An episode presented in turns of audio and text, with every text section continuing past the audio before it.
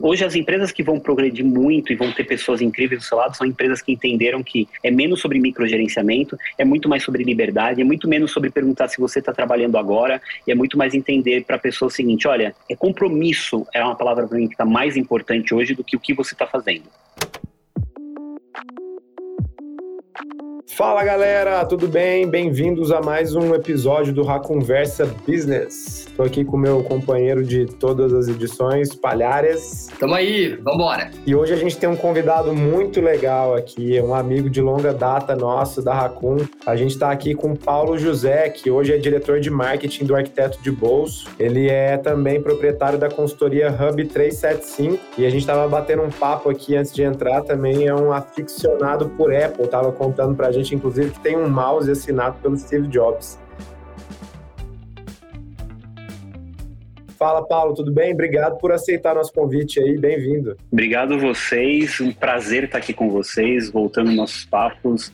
E realmente, amigos de longa data, nem lembro, é melhor até não contar quanto tempo a gente se conhece para não denunciar nossas idades, mas eu lembro quando a gente começou, a Racon também estava numa fase assim, quase começando também, a gente já estava fazendo coisas incríveis juntos, então é um prazer reencontrar vocês já tão incríveis como estão agora, assim. Valeu, Paulo. Obrigado, cara. Bom, para a gente esquentar aqui o nosso bate-papo, tem como você contar para a gente é, um pouquinho da sua trajetória aí, suas experiências por onde você passou. Fazer uma introdução mesmo, contando brevemente como é que foram os últimos anos aí. Claro, a minha trajetória eu comecei em uma coisa que ninguém espera quando você fala de um cara de marketing, né? Eu comecei trabalhando com pesquisa e estudo de mercado no Datafolha. Olha que doideira, né? Então eu cuidava de pesquisa e o pessoal sempre, nesse momento ainda de pesquisa de eleição, o pessoal pergunta para mim: "E aí, pesquisa eleitoral tem fraude, não tem fraude?" Eu falo: "Não vou, não discuto política, futebol, religião. Esquece". Mas eu cuidava de muita pesquisa pesquisa. Na época lá, fui responsável até por um projeto incrível que hoje existe, que é o Top of Mind. Uhum. Então, hoje, quando a gente tiver aquele projeto Top of Mind da Folha de São Paulo, eu estava lá desenvolvendo junto todo esse projeto. Saí de lá e fui para a Unimed e cuidava de uma área de inteligência de mercado e estratégia da Unimed. E aí foi um momento que eu cuidei muito de dado e BI. E eu nem sabia que o BI ia ser uma coisa tão importante no futuro, né? Porque geralmente quem faz marketing, a única coisa que não quer é número. Eu fui para estatística e número, né? E foi desenvolvendo toda uma base de dados de inteligência competitiva da marca. E por final lá, é, lá eu saí de, da Unimed e fui convidado para assumir a área de marketing e aí cuidar de todo o marketing da Leroy Merlin, que foi até onde a gente se conheceu quando eu cheguei lá, eu brinco que a gente carpinou o mapto lá, porque, sem brincadeira, quando você entra lá hoje, quando eu brinco até hoje, se você entrar lá no Instagram, tá o meu e-mail lá no Instagram, porque foi aquela coisa, não, a gente tem que ter Instagram, a gente tem que ter alguma coisa, sabe? Do, do, daquela, de uma empresa, muitas vezes tradicional, e que a gente precisava mudar aquele comportamento dela pro digital, né? Então, para que, que eu vou precisar Instagram? Minha empresa é uma empresa de material de construção? Não, você precisa. Eu nunca esqueço quando eu levei toda a empresa para o escritório do TikTok no Brasil. Sabe quantos funcionários tinha o TikTok no Brasil quando a gente foi visitar? Ah. Tinha dois funcionários, te juro. Caramba, a Gabi estava lá já ainda não? Acho tava que... lá. Eu tava lá, eu tenho dois funcionários só. Eu falo, gente, era um negócio muito engraçado, porque eles estavam já com os estúdios deles prontos. Não, vocês podem usar aqui aquela sala enorme de conferência que eles tinham lá, vocês podem usar também aqui. Não sei, tinha ninguém e assim estava nascendo. Então, o meu lado sempre foi tentar trazer é, com antecedência esse olhar muito de digital para a marca, esse olhar muito de como que a gente traz inovação antes que as marcas estejam. Porque na época, quando começou o TikTok, as pessoas falavam, não, isso é para os adolescentes que fazem dancinha. Eu falava, não, isso é para a marca tá aqui, esse é o futuro das redes sociais, esse é o futuro da estratégia que a gente tem que estar. Tá. E depois de lá, eu fiquei 12 anos na Leroy. Viu? Parece nem passou tão rápido assim. E aí nasceu meu filho, que eu estava mostrando para vocês agora há pouco, o João. E aí é, parece aquela coisa, não, não é romantizar as coisas, mas a vida muda depois que nasce, né, o seu filho. E aí eu percebi que eu não estava, que a minha vida numa multinacional não fazia muito mais sentido, porque do dia para noite me ligavam e falavam assim: você precisa ir para França, você precisa ir para lá, para cá. Aí você fala, cara, não é mais isso que eu estava procurando para minha vida. Aí eu dei um tempo e decidi fundar a minha empresa, que é o Hub 375, que a gente presta consultoria de Customer Experience, eh, de marketing e branding. Então, hoje temos vários clientes, que é uma coisa que eu nem esperava, sabe? De falar assim, tenho vários clientes hoje. É uhum. engraçado quando você, quando você começa a falar, cara, será que alguém vai acreditar nisso aqui, né? E de repente você não consegue contar na mão quantos clientes vocês têm. Vocês devem ter vivenciado isso, né? Quando vocês só usaram e saíram do Google e falaram, será que vai a pena? E, e, na paralela também eu fui convidado para cuidar do marketing de uma empresa, de uma startup que está aí agora em rodada de investimento, crescendo para caramba, que chama Arquiteto de Bolso, que uhum. tem o objetivo, então eu estou como CMO lá também, que tem o objetivo de democratizar a arquitetura. É uma plataforma online em que você consegue fazer o seu projeto do seu, do seu consegue transformar o seu ambiente. Então, você tem, por exemplo, tem um ambiente da sua sala, aí você fala, eu quero mexer no ambiente totalmente online em duas horas, você sai com uma planta 3D, você consegue fazer tour virtual feito por um arquiteto de verdade. Olha só. Então, é um negócio bem legal e é, tipo, pra te dar uma ideia, um projeto, um ambiente custa 99 reais. Olha só. Geralmente as pessoas pensam arquiteto é caro, né? Então, veio para democratizar mesmo. Muito legal. E, e Paulo, eu estava lembrando aqui, né, desde que a gente começou a trabalhar junto, eu tive aí o privilégio de assistir algumas palestras suas ao longo do tempo aí. E sempre uma experiência muito legal, porque suas palestras sempre encantaram bastante, os feedbacks sempre foram muito legais, muito pelo seu jeito de contar, mas também pelo que você conseguiu construir especificamente ali na trajetória da Leroy, de pegar uma empresa que vende produto de construção, material de construção e criar uma referência em comunicação no digital, assim. Conta Conta um pouco pra gente como é que foi, porque eu imagino que as batalhas devem ter sido muitas para conseguir criar a cultura digital, cultura de estar tá presente nesses lugares que até então parecia não óbvio para muita gente. Foi difícil, foi doloroso. Como é que foi, cara? Doloroso não foi, mas foi desafiador para caramba. Porque quando eu, eu assim alguns números aqui, quando eu assumi a diretoria de marketing, para vocês terem uma ideia, o budget dedicado ao digital era 0,01% do budget total de marketing. É tipo isso. É zero. Juro que se você não colocava duas casas no Excel, era dava zero. Aí eu falava, cara, não pode ser zero, tem uns reais aqui. Aí eu tinha que pôr duas casas decimais, dava. Sim, eu acho que na pandemia fez essa mudança muito rápida para as empresas perceberam se elas não eram digitais, elas tinham que se tornar muito rápido, né? É.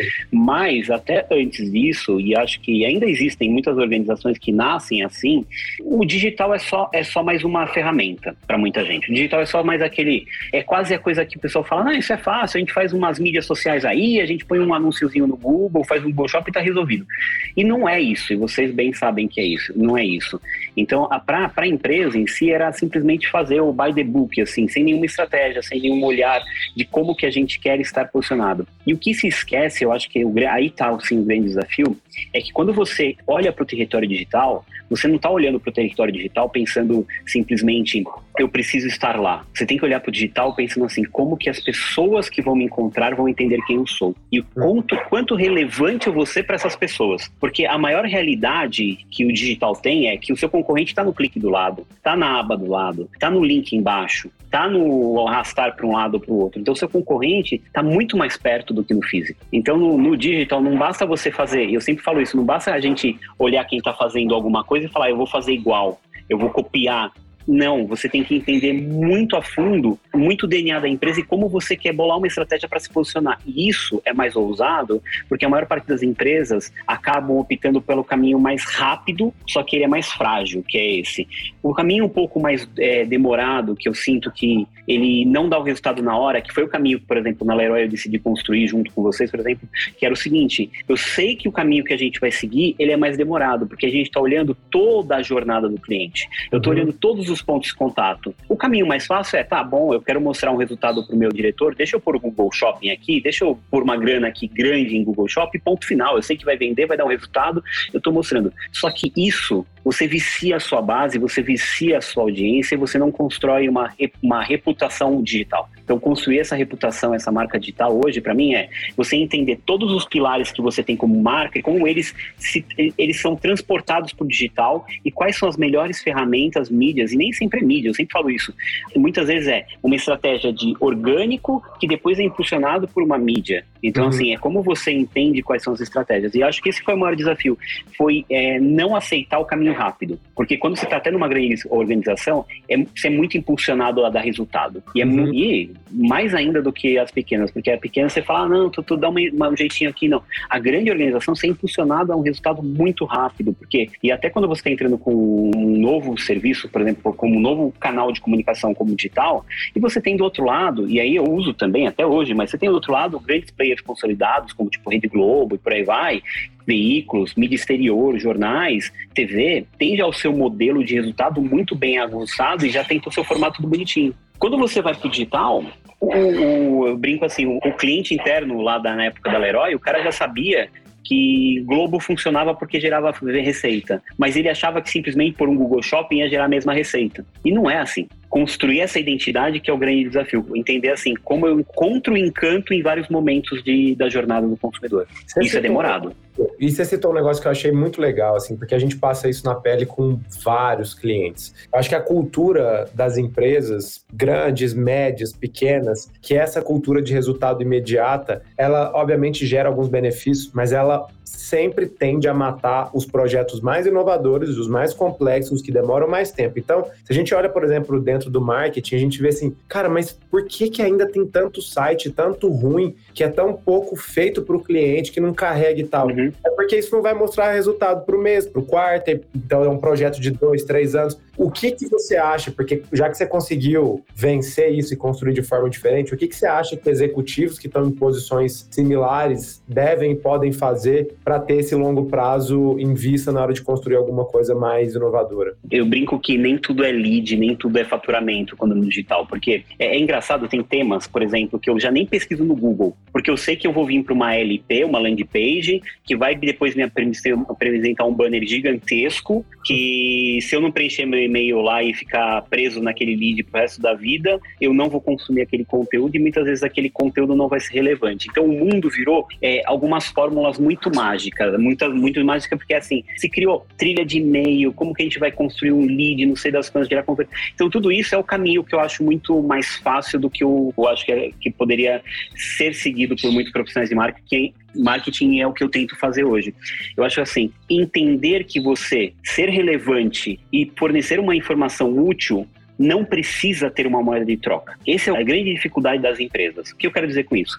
Não é porque eu peguei com a minha equipe e montei um conteúdo genial no blog, em um blog, ensinando a pessoa a fazer algo, ensinando a pessoa a desenvolver algo, que eu tenho que captar aquele lead. E isso é uma quebra de paradigma, porque é um absurdo. Você criou um conteúdo rico, como que você não vai captar um lead desse conteúdo rico, né? Tipo, uhum. onde que você... Você está sendo cara ignorante, você está sendo cara ingênuo. Não, na verdade, você está entendendo que eu sempre falo assim, o melhor estrategista de marketing não é o que entende as ferramentas, mas é o que entende pessoas e entender que aquela pessoa que está do outro lado, ela quer consumir uma informação e ela vai ficar muito mais fiel à sua marca se você fizer uma troca justa. E a troca justa é saber o seguinte, cara, eu não quero te perseguir, você quer essa informação, eu tenho essa informação, eu sou essa empresa, eu presto esse serviço para você, mas eu não quero o seu lead, mas eu sei que você pode voltar aqui, que você não vai ser caçado nem perseguido pelos meus robozinhos ou pelo meu minha máquina da RD Station, que é quiser, eu quero que seja a ferramenta. Então, saber disso, entender isso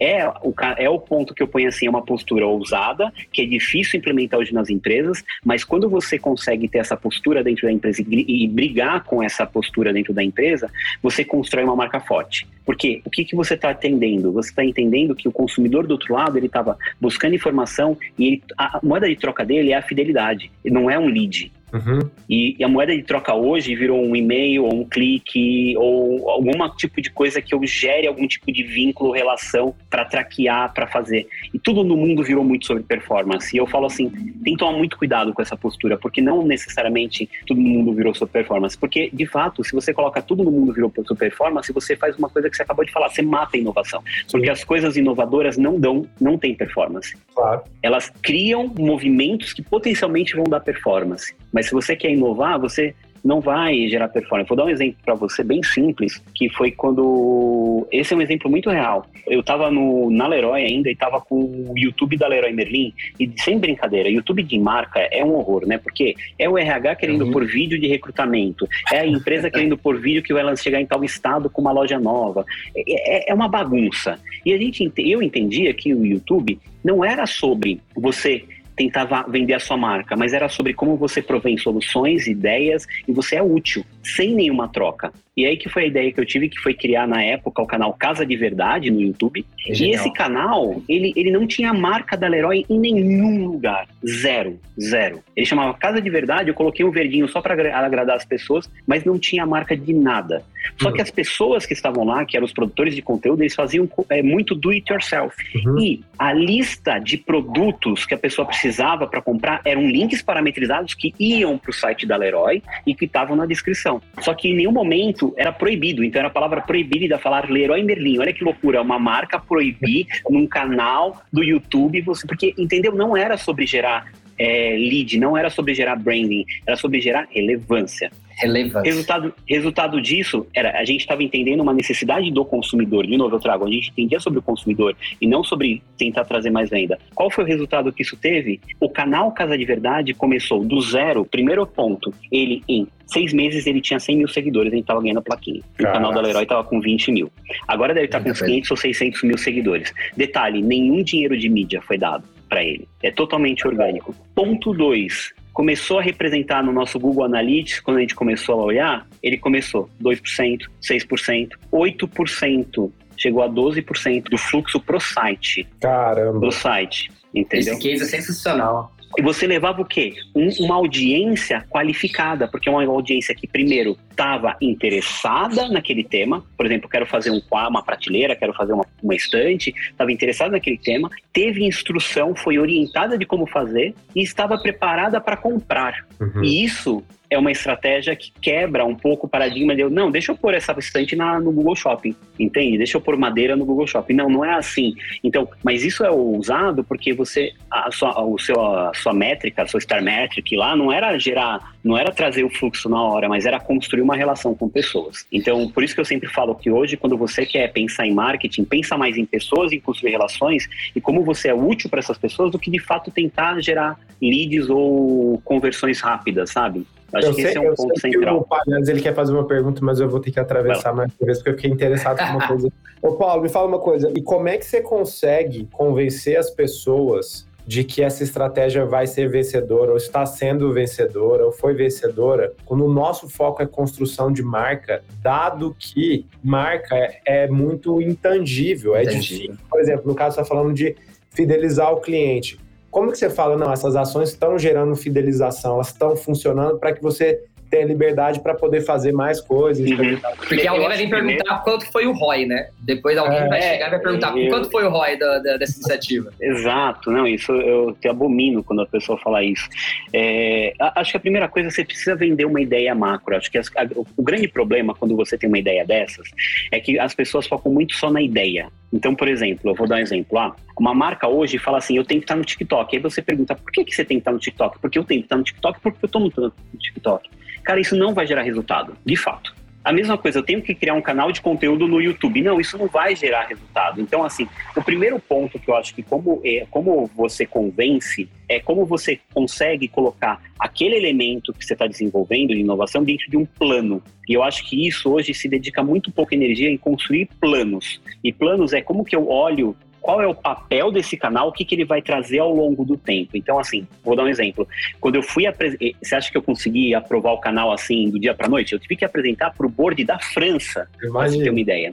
E eu tive que apresentar como aquele canal do YouTube se conectava numa estratégia maior, que era de como a marca ia virar uma grande plataforma de conteúdo e de relevância para as pessoas. E ela tinha um papel importante. Então eu construí uma ideia, que nem tinha essa ideia na época, eu falei, eu inventei essa história, eu inventei essa história, plataforma de conteúdo e fui plugando coisas. E no final foi muito engraçado que era o, o CEO global da marca, do grupo, virou para mim e falou: "Cuidado, você está criando algo maior que a marca Leroy Merlin". Eu falei: "Eu sei disso". eu sei disso. E ele falou: "É, cuidado porque você está criando uma coisa que pode um dia nos superar". Eu falei: "Tomara que, porque a gente é. vai ser dono dela também". Fica tranquilo. de motor 2 aqui. É, o motor 2. O, é, o motor 2. É, o motor 2, exatamente, é. Então, assim, acho que primeiro ponto, acho que isso precisa, você precisa, desculpa se eu te interromper, você precisa ter um plano mais estruturado. Não adianta você só ter a ideia e fazer. E eu acho que, infelizmente, o mundo, eu falo sempre assim, ideias são, são fáceis, ideias são simples, uhum. todo mundo tem ideia, ideias são super valorizadas. O mundo vive falando, puta, eu tive uma ideia. Não, calma, pega a sua ideia fala, tá, vamos planejar essa ideia? Então, eu sou muito disso, de como a gente coloca aqui aquela ideia em um plano para ela não ser apresentada. E a gente tem um mundo do imediatismo, como você bem falou, que as pessoas têm como querer dar soluções, elas pegam uma ideia e já tentam fazer essa ideia virar um projeto, fazer um teste AB, executar. Calma. De vez em quando uma ideia ela pode ser maior do que você pensa. Então, esse respiro que você precisa dar é muito importante. Eu ia comentar assim que é muito inspirador e, e muito interessante escutar esse tipo de discussão, E aí eu tava lembrando aqui é, uma frase que o Túlio fala, né? Quando o Paris comentou ah, dessa disputa curto prazo e longo prazo, né? E o Túlio sempre comenta com a gente que todos os dias nas empresas tem uma disputa entre o curto prazo e o longo prazo. É verdade. Quase sempre o curto prazo ganha e a empresa perde. Porque é bem isso que você falou. Se você não tiver uma visão é, macro, ter um, ter um plano e realmente entender a relevância que cada canal tem ali na estratégia de digital, você acaba se perdendo nessa vontade de entregar resultado, de entregar o ROI uhum. a todo custo, a todo momento. E, e esse curto, é, esse curto prazo sempre acaba ganhando e, e, a empresa sai perdendo no final, né? E aí um outro ponto que você falou, e aí eu acho que é mais do lado do profissional de marketing, que é esse uh, monte de conteúdo que a gente tem hoje disponível, né? Que apresenta pra gente um monte de hack, né? Então, assim, é um monte de é. hack, o jeito que você faz do jeito mais rápido, mais fácil, é landing page, é, vou te ensinar marketing digital para você fazer curso para vender marketing digital, para ensinar outras pessoas a fazer marketing digital. Então, assim, é, não faz muito sentido a gente olhar só pro hack se você não tem essa base do conceito, né? Pô, vamos aprender o conceito, e aí você consegue desenvolver essa estratégia, adaptar essa estratégia. Eu acho sensacional essa discussão. E, e o Paulo, a gente estava falando, e o Pales puxou isso, ele comentando das palestras, que a gente já viu inúmeras palestras que, que você uhum. deu, né?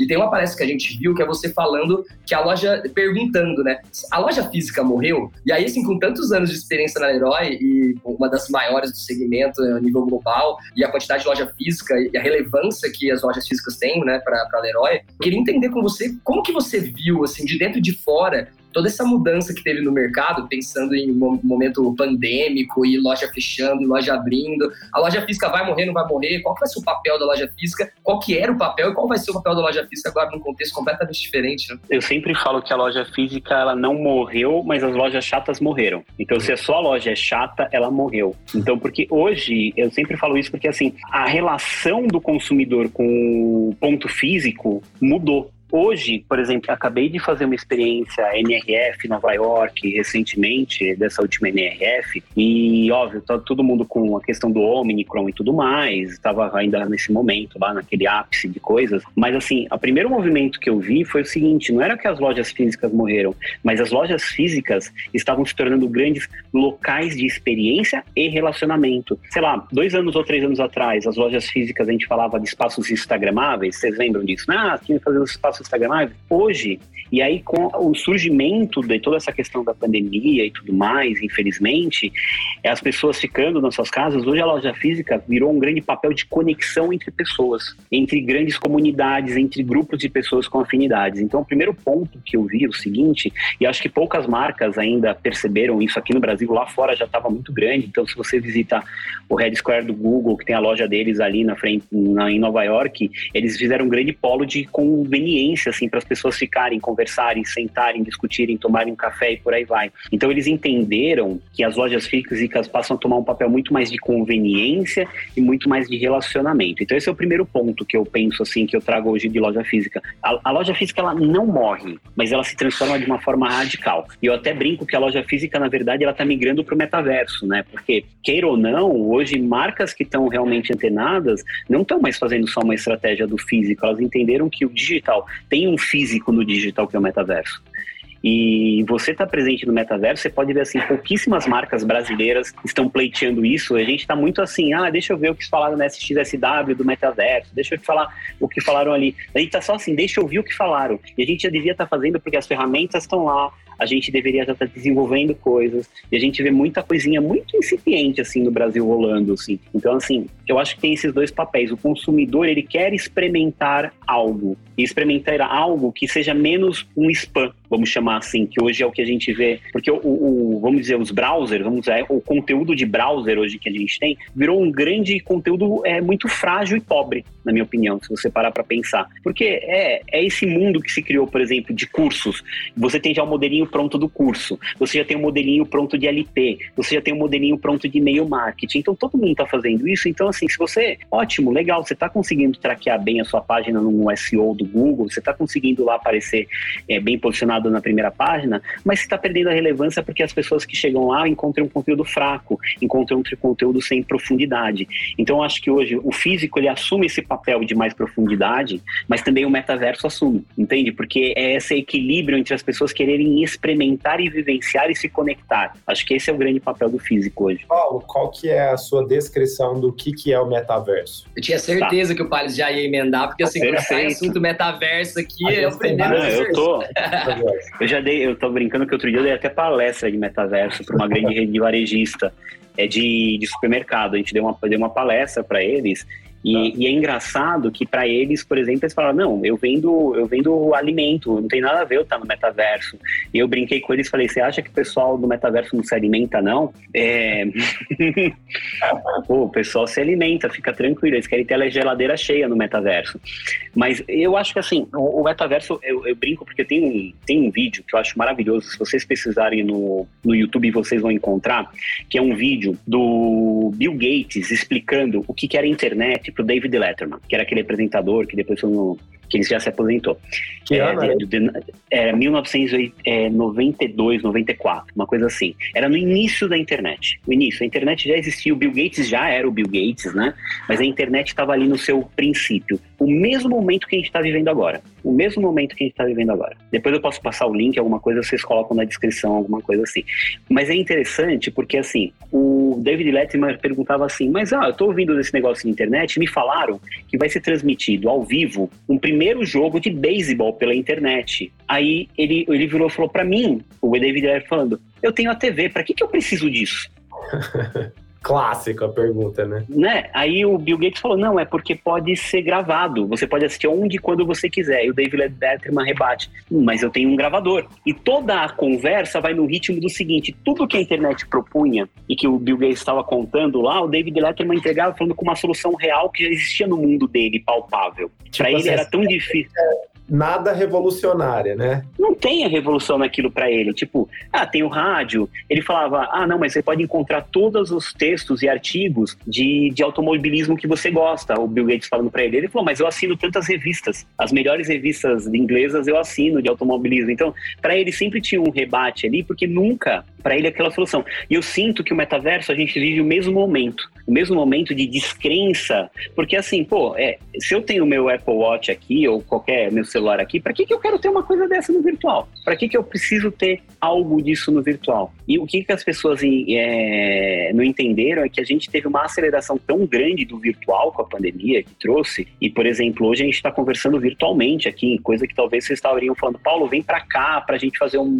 gravar um podcast. Hoje em dia a gente está fazendo fazendo totalmente virtualmente. Que o metaverso é uma transição muito tênue para acontecer. Então, para mim, o metaverso é realmente um ambiente novo de, de relação. Para mim, se você tiver que materializar o metaverso, ele é um ambiente novo de relação. É um ambiente novo de conexão de pessoas.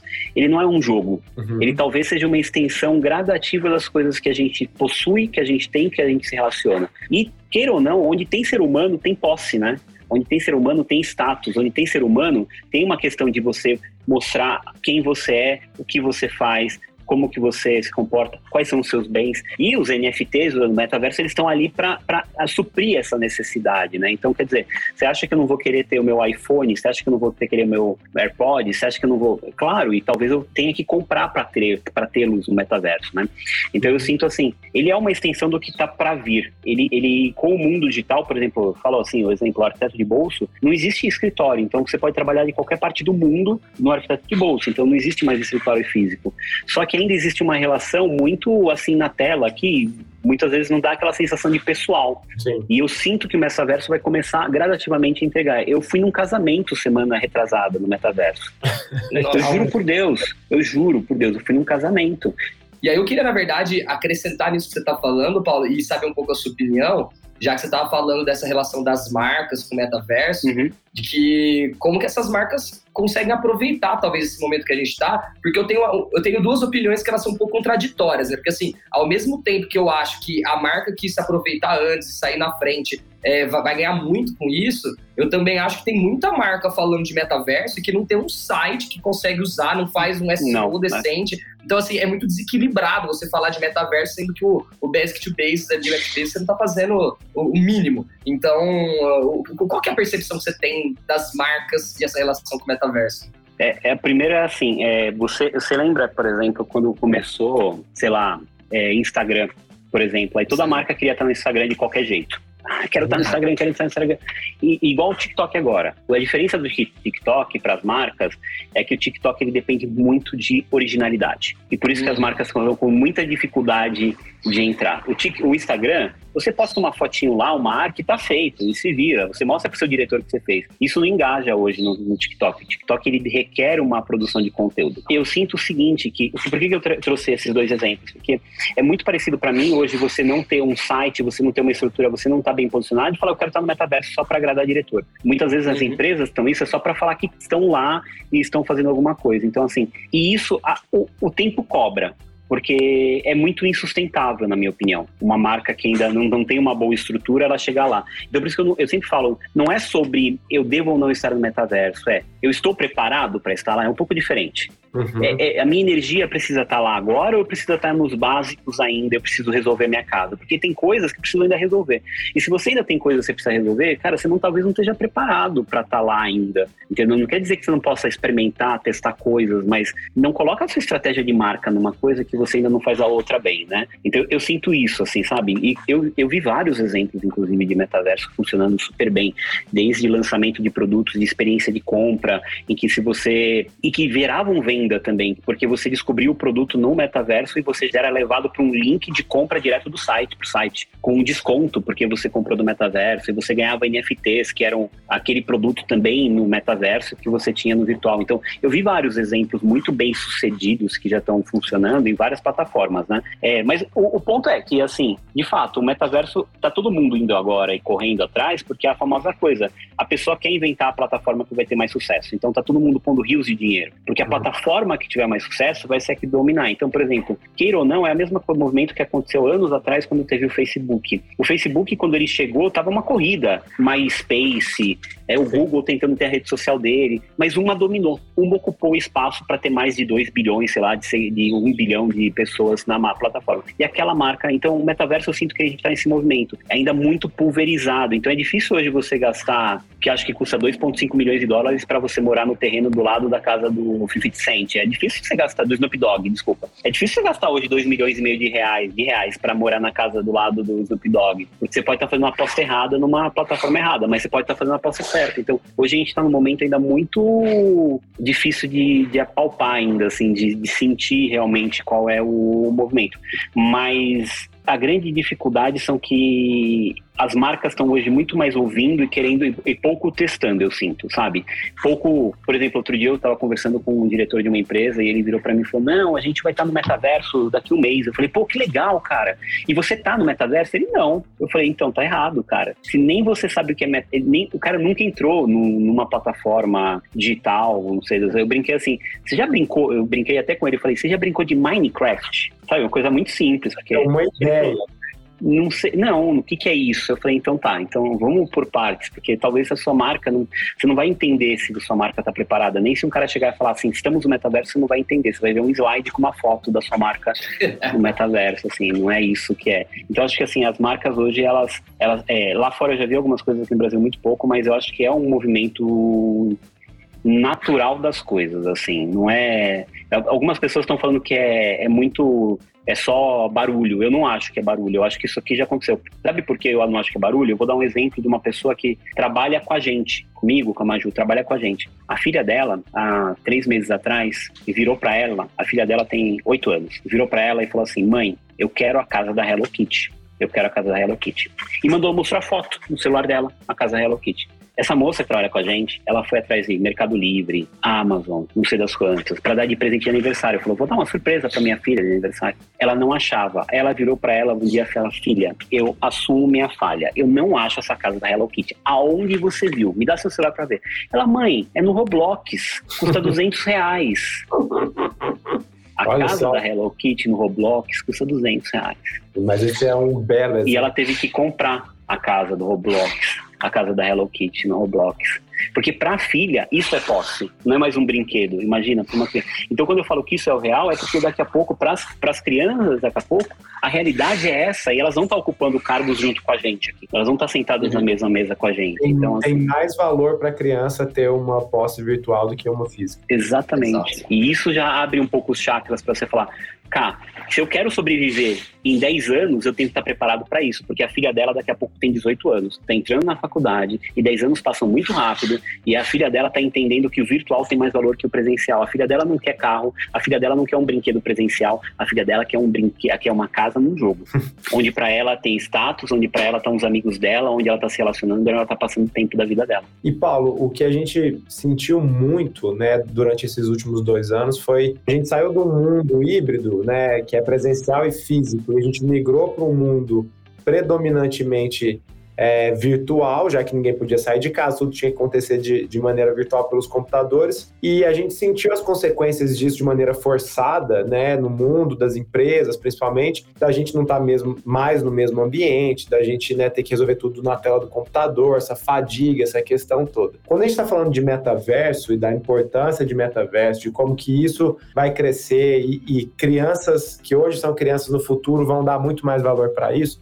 a primeira coisa que me vem na cabeça é como que os trabalhadores do futuro vão se relacionar com essa questão presencial e essa questão virtual e, e o que, que você acha que os líderes do futuro precisam, presente e do futuro, precisam uhum. preparar para conseguir gerenciar equipes que têm isso já com, com um entendimento muito diferente do que a gente que passou por um momento de transição, né? É, eu, vou, eu vou até dar um exemplo. Outro dia eu estava conversando com um líder, né?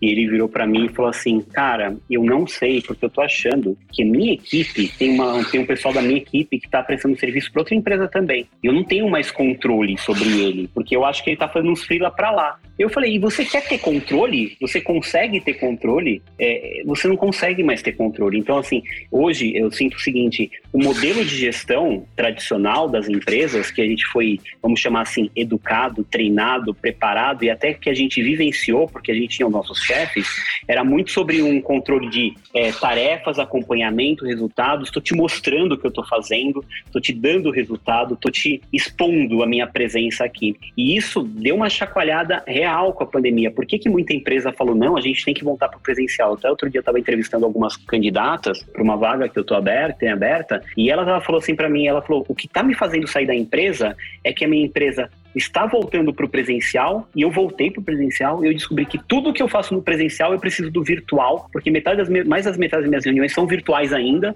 E eu não entendo porque eu estou na empresa, porque agora eu tenho que pegar um carro e andar uma hora até a minha empresa. Eu não entendo porque eu estou indo para cá e eu tenho a obrigação de vir aqui. Para usar o mesmo computador que eu poderia estar usando. O mesmo, e, e, ela virou, eu fico o dia inteiro em reuniões virtuais, ela falou. Eu fico o dia inteiro em reuniões virtuais. É, e, porque o mundo já está nessa mistura. Então, assim, a, a, minha sensação é que, assim, quando você olha para as líderes, quando você olha para a liderança, precisa repensar o que de verdade é liderança? Porque o que eu senti que a gente vivia é que a liderança para muitas empresas era microgerenciamento. Uhum. Era você entender no detalhe o que, que a pessoa está fazendo. Ah, deixa eu ver. E aí, tá feito? E aí, deixa eu ver, você está fazendo? E aí, como que tá? Como que você está fazendo? O que, que você fez? Já entregou? Vamos fazer um. E isso eu acho que leva ao fracasso de muitas empresas hoje que não estão conseguindo lidar. E aí, se você olha, por exemplo, nos Estados Unidos, tá a maior perda de empregos da história. E não é porque as pessoas estão desempregadas, as pessoas estão pedindo demissão. É totalmente.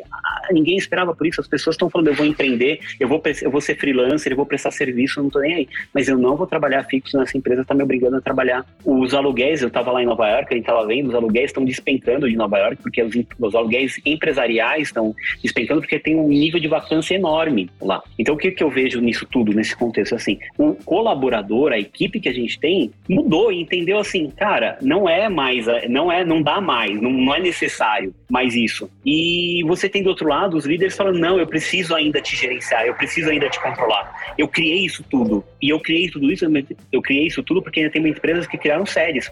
Para mim, o maior exemplo foi a carta. Eu tenho até, eu tenho até essa carta, depois eu posso passar para vocês. É a carta dos funcionários da Apple porque o board da Apple mandou uma carta falando assim: eu sei que vocês estão ansiosos para voltar ao escritório, então a gente deve voltar em tantos meses. E eles responderam, o grupo de funcionários responderam com uma carta falando: a gente não está ansioso, inclusive os maiores lançamentos da história da empresa que estão provendo os maiores faturamentos nunca visto antes foram feitos dentro das nossas casas. Nossa. Então a gente não entende o porquê que a gente precisa retornar se a gente conseguiu entregar os melhores anos fiscais da empresa e a gente virou uma empresa de um trilhão fazendo tudo direito das nossas casas. Só e aí, que, por que, que eles precisam... um escritório de 5 bilhões de dólares parado. Eles construíram o One Infinity, eles construíram o escritório parado lá que virou o quê? Nada tá vazio, né? Então, é esse que é o grande desafio das empresas. Elas têm uma mobilização de patrimônio, muitas vezes elas têm uma, eles têm um patrimônio mobilizado, eles precisam falar, como que, que eu faço com isso, né? Então, a sensação que eu tenho é que, assim,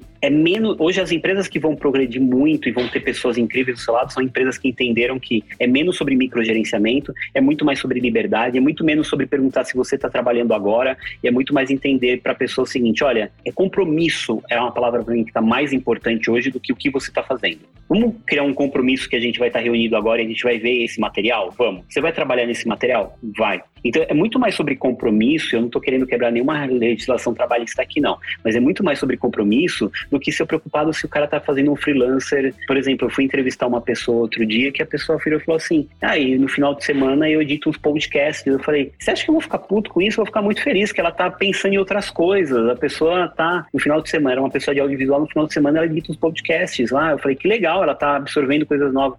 Mas existem para pessoas que isso é um absurdo, não? Como ela trabalha para outra pessoa, trabalha para outra empresa, ela faz freelancer, eu não posso aceitar isso. Então acho que esse deu essa embaralhada, né? E quando eu olho para o futuro, só para é, responder a sua pergunta, eu sinto que a gente vai ter reuniões iguais a essa, só que no metaverso. Isso já está acontecendo agora. Só uhum. não está acontecendo agora com profundidade, porque ainda não existe uma plataforma única. E acho que ainda vai acontecer uma bagunça ali que vai ter alguma coisa que vai conectar empresas. Exemplo, hoje, a gente está aqui conectado numa plataforma, tem empresas que só usam a plataforma da Microsoft, outros só usam a do Google, outros só usam, sei lá, a do Zoom, mas tudo funciona no final das contas. Então, eu acho ainda que daqui a pouco eu vou ter que estar tá visitando vocês, sei lá, na The Center Landing, eu vou ter que estar tá visitando outro cliente em outra landing, porque ele está na outra. Eu vou estar tá fazendo esse trânsito e visitando as pessoas. E tendo essa relação virtual e essa realização virtual, quando você pensa, as pessoas pensam muito em pôr aquele óculos de realidade aumentada e tá isso. Não, estar presente virtualmente não é isso. Você pode muitas vezes estar comandando o seu bonequinho, o seu avatarzinho do seu computador, da tela do seu iPad. Então, não é você estar imerso, né? Porque ninguém consegue, oh. inclusive. Não sei se você já testou ficar um dia com aquele óculos. Teve um cara que testou ficar um dia com aquele óculos e ele surtou. É impossível. É, você ficou uma hora, você já fica desorientado já. É, exato. E, ô Paulo, você comentou que acho que já é um, um pouco essa realidade, né, da gente estar tá fazendo reunião no metaverso. Antes de entrar no podcast, eu e o Paris, a gente estava numa reunião em um escritório virtual, que é quase que um metaverso, que é um, uma ferramenta que a gente está usando, a gente está fazendo uma reunião no escritório virtual. E, ô Paulo, só para é, ir fechando esse assunto também, é, você estava comentando e que eu acredito muito em tudo isso que você falou, desse mundo híbrido e, e o metaverso e, e toda essa questão das plataformas, da interação das pessoas, mas eu fico pensando também, eu acho que o outro lado da balança, né, e uma coisa que a gente discute muito, que esse afastamento das pessoas, né, pensando nesse mundo virtual, uhum. o impacto que isso não tem na cultura, na integração das pessoas. Eu queria, na verdade, entender com você, assim, como que você vê essa questão, porque ao mesmo tempo que a gente está tentando se adaptar, pô, tá trazendo ferramenta, entendendo como que a gente se encaixa, como que a gente gera essa integração, essa interação maior para não deixar, né, essa cultura morrer e sempre estar tá fomentando ela, você enxerga da mesma maneira ou você acha que é um ponto muito crítico ou você acha que talvez o metaverso ou, ou essas outras plataformas sejam talvez a saída, né? Eu acho que não supre o presencial, tá? Isso. Eu entendo isso, uhum. inclusive. É, é, só que uma coisa que ninguém para para pensar é que a cultura de uma empresa e esse relacionamento entre pessoas, né? Ela não era feito sentado na mesa de reunião ela não era feita sentado na mesa de trabalho. A cultura da empresa e todo esse trabalho de relacionamento, ela era feito no café, no almoço. Uhum eram nas relações menos profissionais. Então eu sinto que é importante uma empresa ela promover encontros, promover relações, promover conexões de pessoas, porque é muito importante eu te ver olho a olho. Eu não estou dizendo a gente não deve perder essa essência. Nós somos humanos, nós somos de toque, uhum. nossa,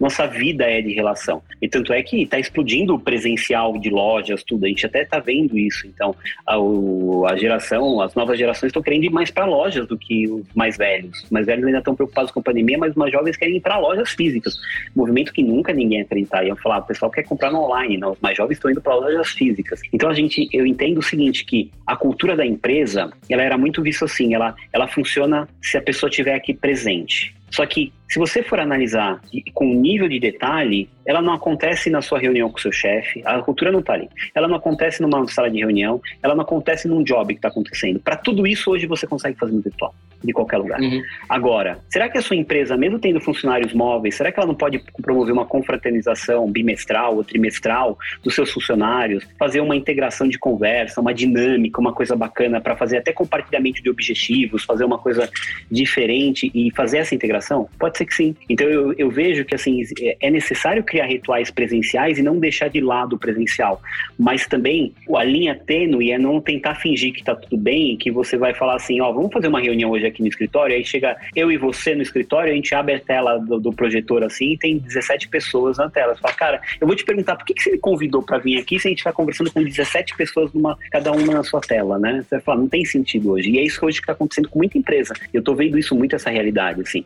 Agora, o presencial é mega importante. E a cultura da empresa ela não está na parede, porque muitas empresas colocam na parede, atrás do crachá, também não está atrás do crachá. A cultura da empresa está na relação das pessoas. E a relação das pessoas é o seguinte, eu até pergunto isso para as equipes, até no virtual. E isso eu fiz quando eu estava até na Leroy, eu fiz muito com a equipe, é, a gente precisava de happy hour no virtual também. E ninguém fazia isso, entendeu?